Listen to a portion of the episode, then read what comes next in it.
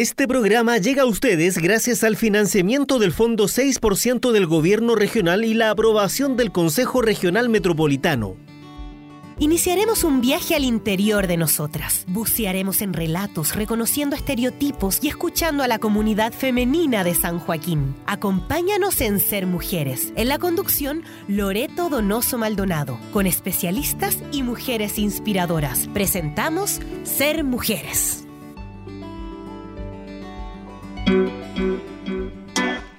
Muy buenas tardes, ¿cómo están todos ustedes? Sean bienvenidos y bienvenidas hoy a nuestro nuevo capítulo aquí en Ser Mujeres. Hoy 19 de diciembre, día que se conmemora el Día Nacional contra el Femicidio, declarado en la ley número 21.282, con el objetivo de visibilizar este delito como expresión máxima de violencia contra las mujeres. La directora de Equidad de Género y Diversidad reveló que es muy importante que se conmemore este 19 de diciembre el Día contra el Femicidio, puesto que el femicidio es una realidad de la que hemos ido tomando conciencia precisamente como sociedades y que corresponde al punto culmine de una espiral de violencia que sufren muchas mujeres.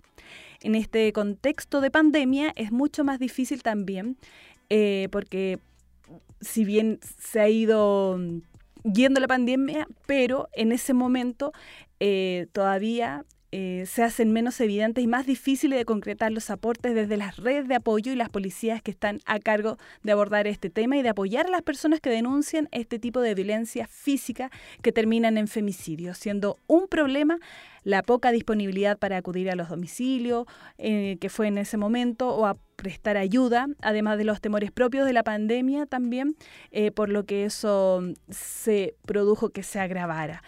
El contexto de la conmemoración, bueno, en Chile se eligió el día 19 de diciembre para conmemorar el Día Nacional contra el Femicidio en recuerdo a la niña Javiera Neira Oportus, quien en el año 2005 fue víctima de femicidio por parte de su padre. Javiera tenía seis años cuando su padre, quien ejercía violencia de género contra ella y su madre, decidió lanzarla del departamento en que vivían en un séptimo piso provocándole la muerte. Hoy entonces, 19 de diciembre del, año 2022, se conmemora el Día Nacional contra el Femicidio. Usted ya sabe, ya ha visto en la publicidad que el problema no es de ella, el problema es de todos. Así es que eh, a mí sí me importa. Vamos a una pausa musical y luego vamos a regresar con el tema de hoy que es la violencia económica, una violencia que es eh, invisible pero que está muy presente en muchos hogares de nuestro país y del mundo. Al regreso escuchamos el radioteatro. Vamos a una pausa musical.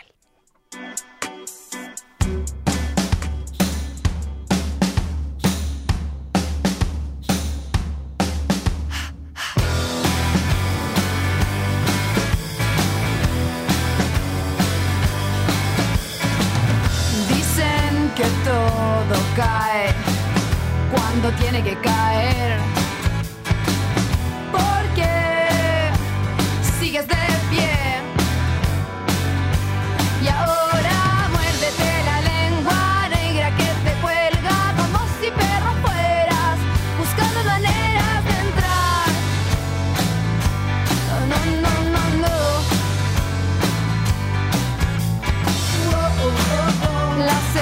Están limpias.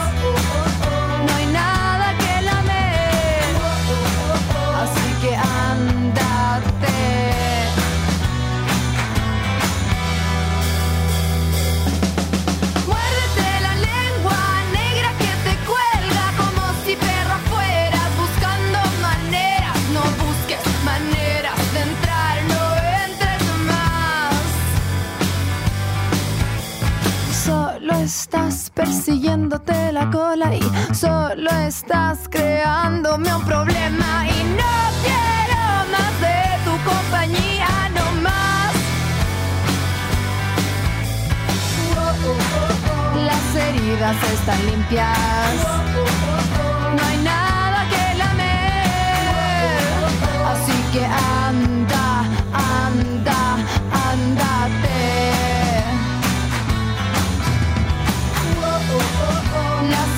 están limpias.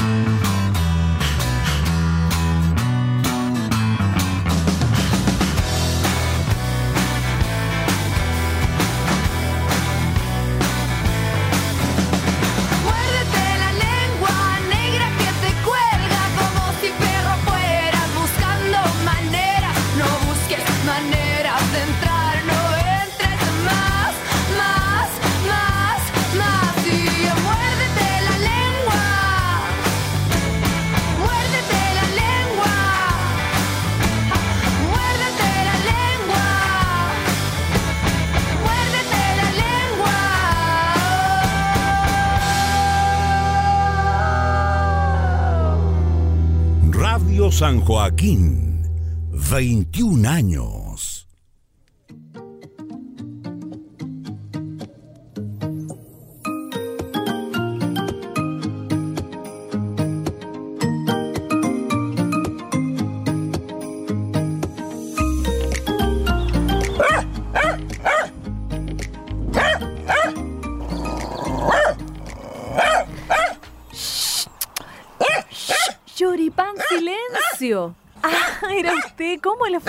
Trabajo, mi amor? Bien. Hola, mi choripán. Tome su pelota que le gusta jugar con la pelota. ¿Le sirvo el tiro o se va a bañar primero? No, no se preocupe, me voy a bañar, yo, yo voy a salir.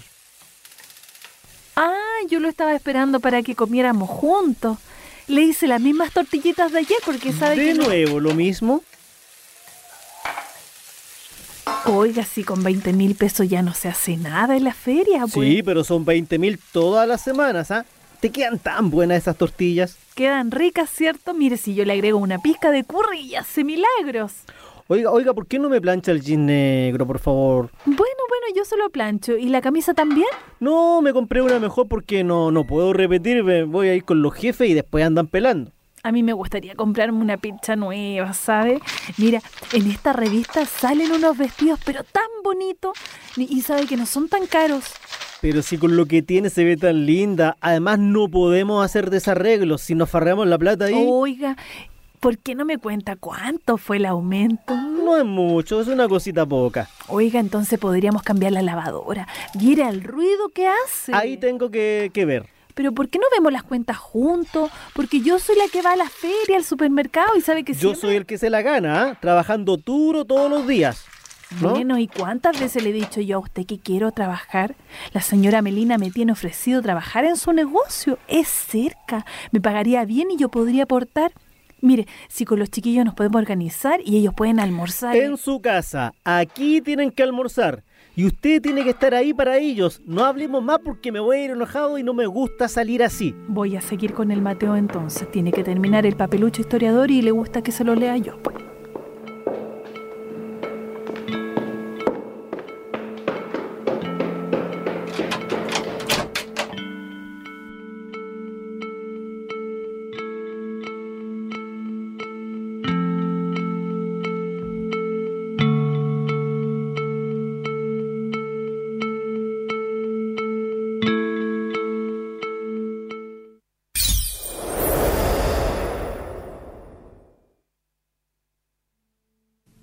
De acuerdo a Prodemu, Fundación para la Promoción y Desarrollo de la Mujer, la violencia contra las mujeres se manifiesta de distintas maneras, desde la violencia física más visible hasta la violencia económica, la que no se ve y no se denuncia. ¿Sabemos qué es la violencia económica? Nos referimos al control por parte del hombre que provee en la entrega del dinero necesario para la mantención del hogar y o de las hijas o hijos comunes o de otras personas que integran el núcleo familiar. También constituye violencia económica cuando un otro se apropia del dinero que ganó la mujer con su trabajo, así como la negación, condicionamiento o extorsión de los recursos económicos necesarios para el hogar. También cuando el jefe de familia no deja que la mujer trabaje y genere un ingreso propio. En el ámbito público constituye una violencia económica las brechas salariales entre mujeres y hombres que ejercen una misma función y cargo las diferencias de precio en los planes de salud, las ISAPRES, las barreras para acceder a créditos bancarios, las diferencias en el acceso al mercado laboral por la falta de políticas de cuidado infantil. Es especial el derecho a la sala cuna con empresas de más de 20 trabajadoras, entre otras. En el marco de la conmemoración del Día de la No Violencia hacia las Mujeres, las cifras son claras. La última encuesta CACEN reveló que en Chile, del total de personas de 15 años y más sin ingresos autónomos propios, el 75% son mujeres. El 65% de las mujeres entre 25 y 59 años que está fuera del mercado laboral señalan que sus responsabilidades familiares lo impiden. En los hombres, esta razón no alcanza el 5%.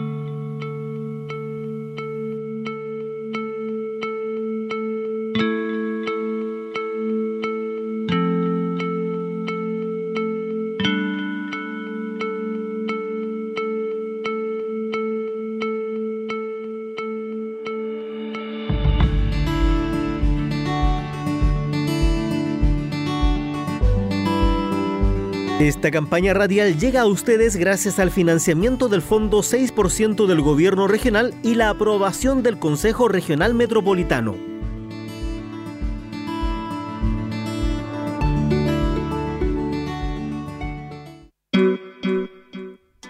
Ahí escuchábamos entonces el radioteatro como tema principal, la violencia económica. Podemos definir la violencia de género en la pareja desde un punto de vista psicosocial como aquel comportamiento abusivo que un hombre ejerce de forma reiterada contra una mujer con la que mantiene o ha mantenido una relación sentimental con el objetivo de ejercer control y dominio sobre ella y la relación. Para conseguir su meta, el hombre maltratador puede utilizar herramientas sutiles como el, el, aislamiento, el control, la desvalorización u otras más evidentes como los gritos, los insultos, las humillaciones, acusaciones, amenazas, abuso emocional, abuso sexual y económico. Es decir, cualquier estrategia de maltrato eficaz para conseguir su propósito. No se trata de violencia doméstica, sino de violencia eh, que domestica. El objetivo del hombre maltratador no es hacer daño a la mujer, sino someterla a su voluntad, dominarla. Para cuando el maltrato físico se presenta, normalmente el, maltratador, bien digo, ya ha establecido un patrón previo de abuso verbal, psicológico, económico o sexual. El maltrato físico, eh, eh, físico, bien digo, solo se emplea si las otras formas de violencia no son eficaces. Y con respecto a la violencia económica, se refiere a conductas que implican control financiero de la víctima, incluyen actos como prohibir o impedir que la mujer consiga una fuente de recursos propia hasta no proveer de recursos económicos para los gastos básicos del hogar. Pero vamos a detenernos en una de ellas, que es específicamente la violencia económica, y este tipo de violencia en la cual el hombre maltratador intenta controlar a la mujer y someterla haciéndose dueño de su independencia económica, lo que impide su autonomía y merma en gran medida su capacidad de tomar decisiones de forma autónoma. Por ejemplo, negarse a pagar la pensión alimenticia es un clásico comportamiento de violencia económica que tiene el objetivo claro de seguir dominando la vida de la expareja a través del control de los recursos económicos.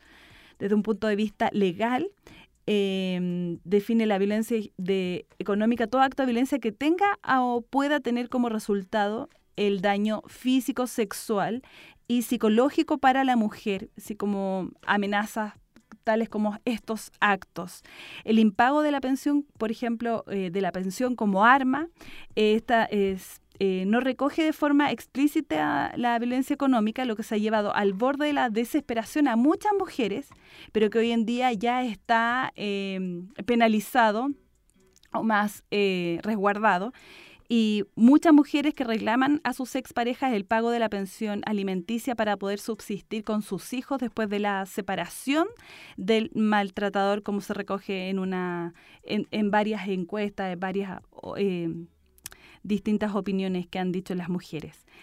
Em, bueno, eso con respecto a la violencia económica. Muchas mujeres también son impedidas de trabajar, de generar ellas sus propios recursos, cosas así, de depender de esta persona y ella no pueda acceder a cambiarse de casa, a arrendar otro espacio para irse con sus hijos o bien ella sola. Em, tampoco para poder emprender, quizás estudiar, eso también eh, lo generan aquellos hombres maltratadores. Vamos a ir a una pausa musical y luego seguimos hablando sobre la violencia económica.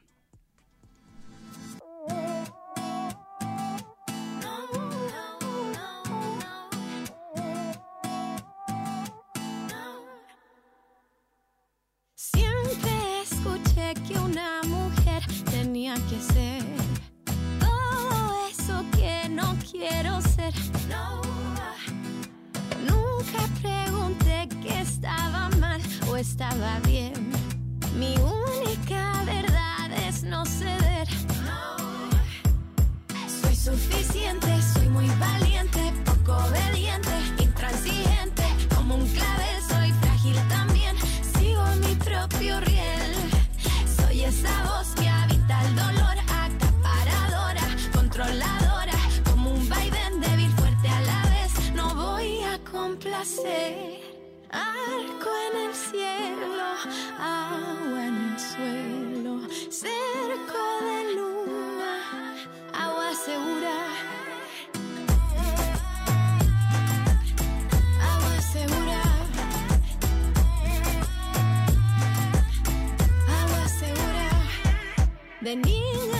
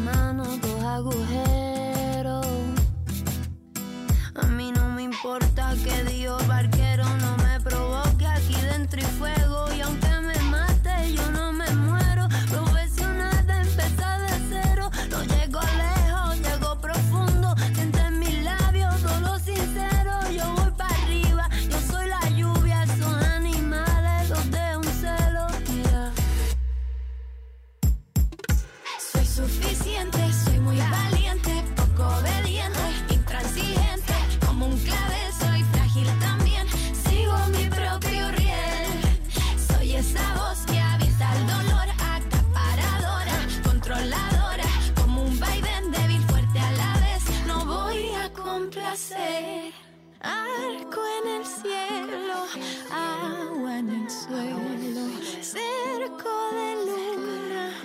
Agua segura.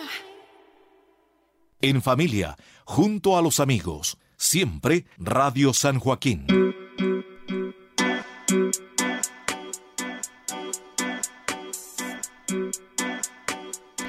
Estamos de regreso ya al programa Ser Mujeres. Hoy tema principal, la violencia económica, que es importante que la hablemos. Eh, ¿Te prohíbe que trabajes? ¿Controla la manera en que gastas el dinero? ¿Retiene tu dinero? ¿No te permite tener cuentas bancarias ni tener acceso a las de él? ¿No contribuye al ingreso familiar? ¿O contribuye pero de manera muy limitada? ¿Te obliga a trabajar en un negocio familiar sin pagarte? ¿No te incluye en decisiones de ahorro o inversión? Es importante que usted se haga esas preguntas, pues eh, podemos detectar, a veces pasamos y normalizamos algunas eh, actitudes, conductas que tienen aquellos hombres maltratadores y nosotros lo pasamos desapercibido, no nos damos cuenta y estamos eh, siendo víctimas de violencia económica. Es por eso que es importante que usted aprenda a identificarlas y a, eh, a tener precaución sobre eso. Eh, muchas veces se ha dicho que mm, los hombres son los principales benefactores, los sostenedores, y si bien eso puede ser en mutuo acuerdo la mujer quedarse en casa, eh, todo sea debe ser previamente consignado.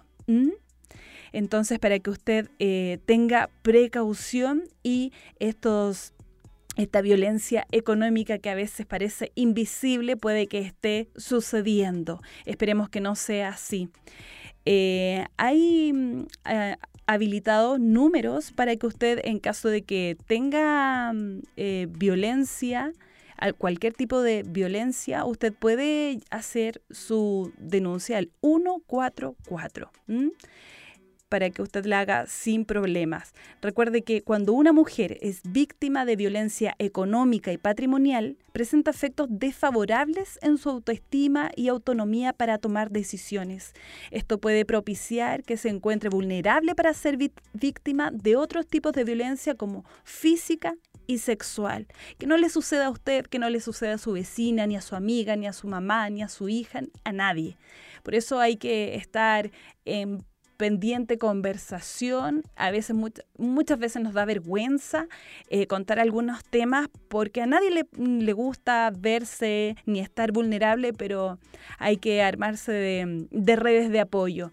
Acá en San Joaquín hay muchas redes de apoyo. Está la, la oficina de la mujer donde siempre están muy eh, disponibles, son muy generosas las chiquillas que trabajan ahí, eh, pueden ir directamente, pueden revisar a través de su Instagram, Facebook, eh, pueden mensajearles si tienen alguna duda, si necesitan alguna atención. Y también existe el CODEINFA, que ahí incluso hacen talleres para aquellas mujeres que requieren no sé si una rehabilitación se podría, es la palabra, pero sí necesitan reponer fuerzas en el autoestima, en la confianza, en sentirse seguras de que, mm, em, no sé, de, que son que son excelentes mujeres y ahí les dan las herramientas eh, que necesitan. Así es que si ustedes eh, son víctimas de violencia económica u otra, eh, pueden acercarse. Hay en la Oficina de la Mujer hay diversos talleres que siempre están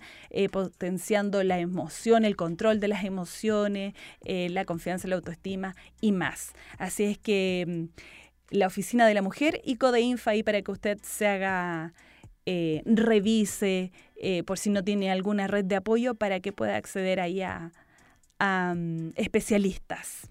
Ahora vamos a escuchar un mito estereotipo que es cuando nos han dicho toda la vida que el hombre es el benefactor, el gran proveedor de la familia.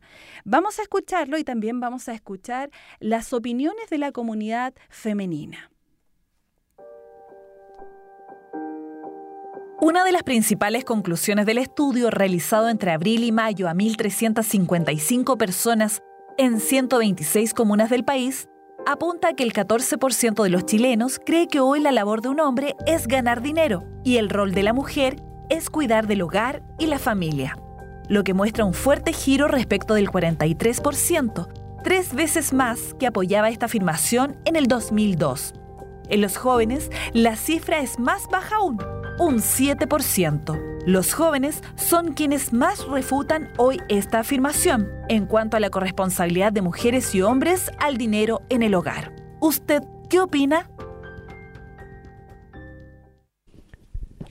Ya, con respecto a que el hombre sea el sostenedor económico del hogar, eh, no estoy de acuerdo, ya que hoy en día hay muchas mujeres que mantienen un hogar, una familia, y también cambio de, de, roles, como también hay hombres que ahora se quedan en la casa y son las mujeres las que salen a trabajar.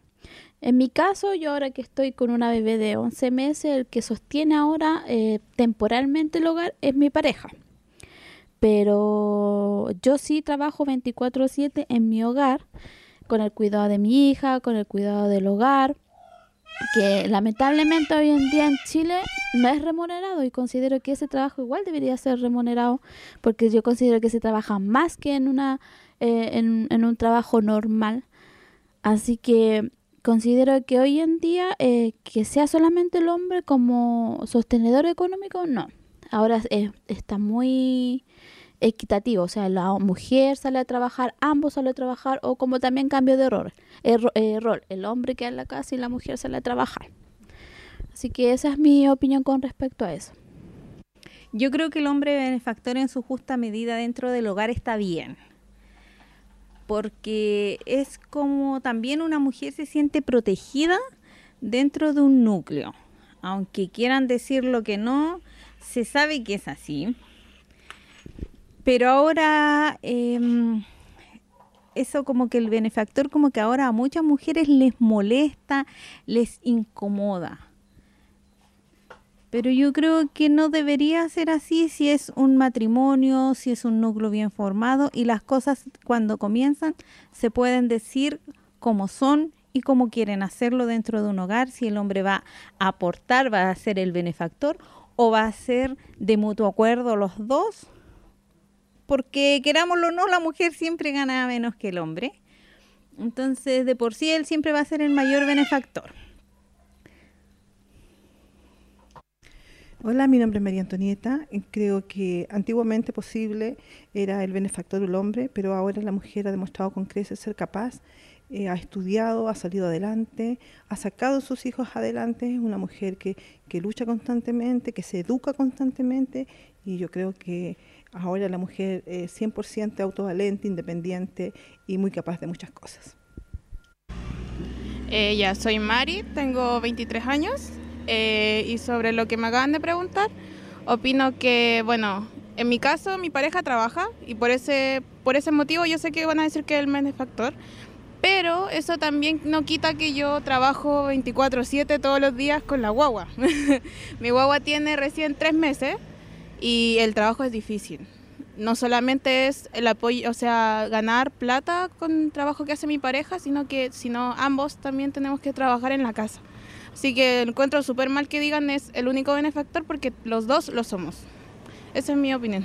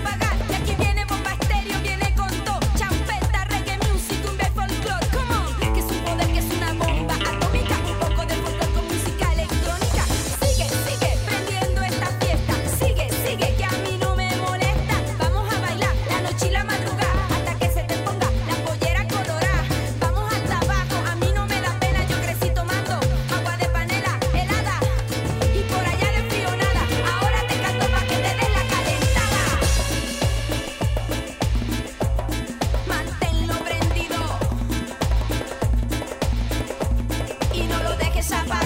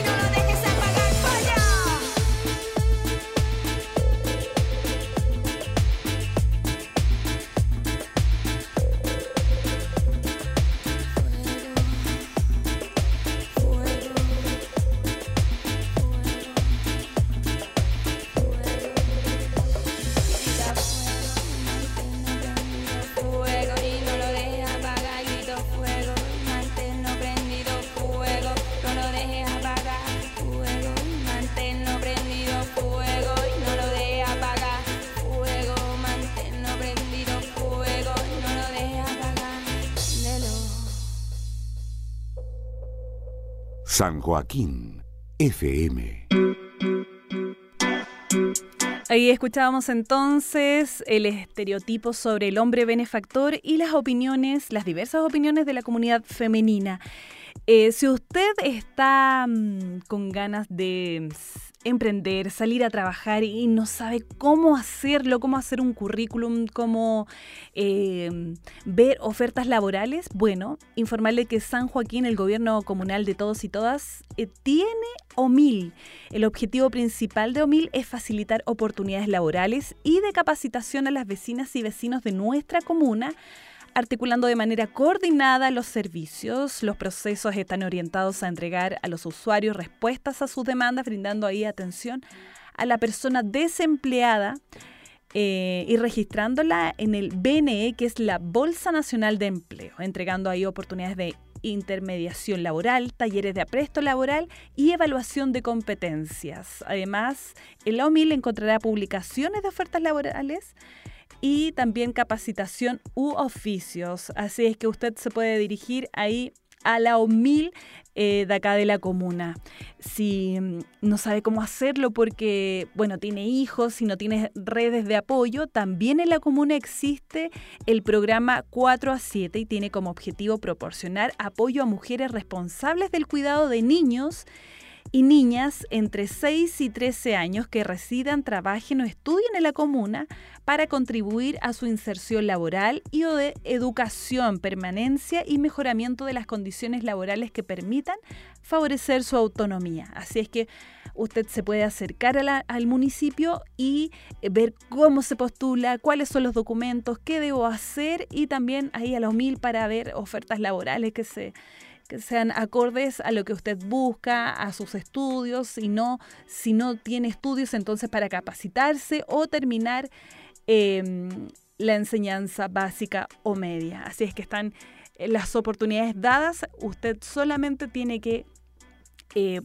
ponerse de fuerzas ahí para eh, ponerse un objetivo y hacer eh, realidad y cumplir sus sueños. Vamos ahora al espacio de mujeres inspiradoras y hoy vamos a destacar a Gabriela Mistral. Eh, fue una de las poetas más notables de la literatura chilena e hispanoamericana. Se le considera una de las principales referentes de la poesía femenina universal y por su obra obtuvo en 1945 el primer Premio Nobel de Literatura para un autor latinoamericano.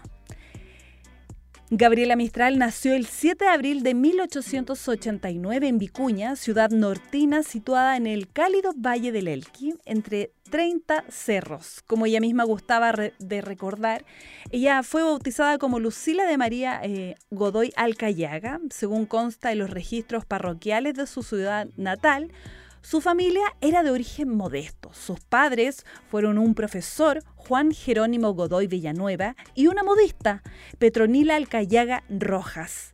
La influencia de su hermana resultó determinante en su decisión de dedicarse a la enseñanza, promoviendo un pensamiento pedagógico centrado en el desarrollo y la protección de los niños. Su carrera docente fue sumamente precoz, empinando los 15 años de edad. En 1904 ya había sido nombrada ayudante en la escuela de la Compañía Baja y en 1908 se desempeñó como maestra en la localidad de La Cantera. Su ingreso a la Escuela Normal de Preceptoras de La Serena se vio frustrado debido a la resistencia que despertaron algunos poemas suyos en círculos conservadores locales, que lo calificaron como paganos y socialistas. En el año 1910 se trasladó a Santiago, donde trabajó en la escuela de Barranca y aprobó los exámenes especiales en la Escuela Normal de Preceptores. A partir de ese momento empezó a trabajar en distintas escuelas alrededor del país, como las de las ciudades de Traiguén, Punta Arenas, Antofagasta y Temuco. En esta última conoció al joven Neftalí Reyes Vaso Alto, Pablo Neruda, a quien introdujo en la literatura rusa. Los progresores de la profesión docente corrieron paralelos al desarrollo de su producción poética. La prensa regional de La Serena, Ovalle y en Vicuña difundió sus primeros escritos, entre los cuales se encuentran El perdón de una víctima, La muerte del poeta, Las lágrimas de la huérfana, Amor imposible y Horas sombrías, publicado entre agosto de 1904 y septiembre de 1910. En 1908 sus trabajos fueron objeto de un primer estudio por parte de Luis Carlos Soto Ayala, quien recopiló en el volumen Literatura Coquimbana prosas como ensoñaciones, junto al mar y carta íntima. Durante su residencia en Coquimbito, Los Andes, compuso los famosos Soneto de la Muerte obra por la que obtuvo en septiembre de 1914 la más alta distinción en los Juegos Florales de ese año. Las lecturas que en eso entonces fascinaban a la autora incluían a Montagne, a Amado Nervo, Lugones, Tagore, Tolstoy, Máximo Gorki, Dostoyevsky, Rubén Darío y José María Vargas Vila. En junio de 1922 viajó a México invitada por el Ministerio de Educación mexicano. El poeta Vasconcelos con el fin de eh, colaborar en la reforma educacional y la creación de bibliotecas populares en ese país. Fue también en este año que apareció en Nueva York, Desolación, bajo el alero del Instituto de las Españas, dirigido por el crítico literario español Federico de Onís. A partir de esa publicación, Gabriela Mistral adquirió reconocimiento y prestigio internacional, siendo considerada como una de las mayores promesas de la literatura latinoamericana. También marca el inicio de una serie de publicaciones de la poetisa nacional en tierras extranjeras. En México se edita Lectura para Mujeres. En 1923 y un año más tarde en España se publica Ternura. Durante la época de 1930, Gabriela Mistral dictó numerosas conferencias y clases en Estados Unidos, Centroamérica y Europa. En 1932 inició su carrera consular en Génova, Italia, pero que finalmente no logró ejercer al declararse abiertamente en oposición al fascismo. Hacia 1938 retornó a América Latina coronando este regreso con la publicación de Tala, libro editado en Buenos Aires a instancia de su amiga Victoria Ocampo. Posteriormente regresó a Estados Unidos con el respaldo de la Unión Panamericana. A finales de la década de 1930, círculos literarios de distintos países comenzaron a promover a Gabriela Mistral para el Premio Nobel de Literatura.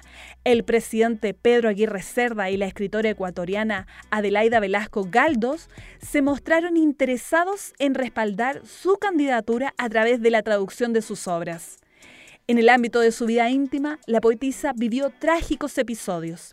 En 1942, mientras vivía en la ciudad de Petrópolis, Brasil, fue impactada por el suicidio de dos de sus amigos, Stefan Zweig y su esposa, ambos judíos que habían huido de la persecución nazi. Un año más tarde, en 1943, recibió un golpe aún más doloroso cuando su sobrino Juan Miguel, a quien apodaba con cariño maternal Jin Jin, también decidió quitarse la vida. Convertido en una figura pública, sus relaciones personales despertaron una curiosidad que aún no se extingue, particularmente en lo que concierne al vínculo con sus asistentes Laura Rodic y Doris Dana. Eso queda aún en Quizás jamás lo sabremos.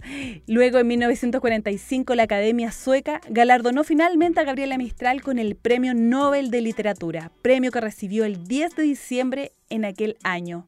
Años después, en este reconocimiento de carácter universal en Chile, se le otorgó el Premio Nacional de Literatura en 1951.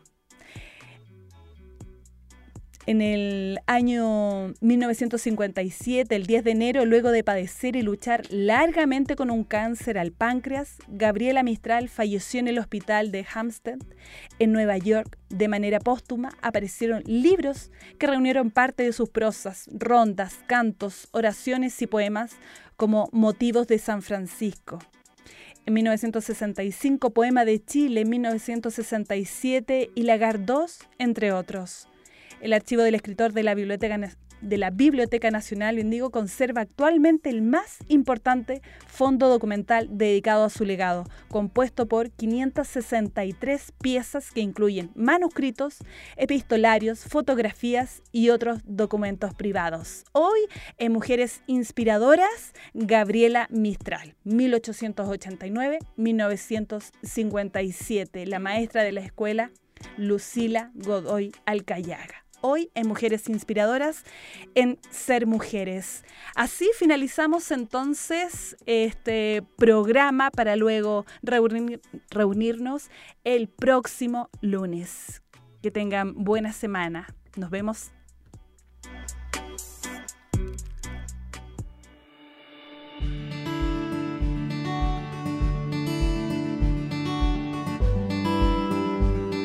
Llegamos al final de este viaje. Les esperamos en una próxima oportunidad. Gracias por su sintonía.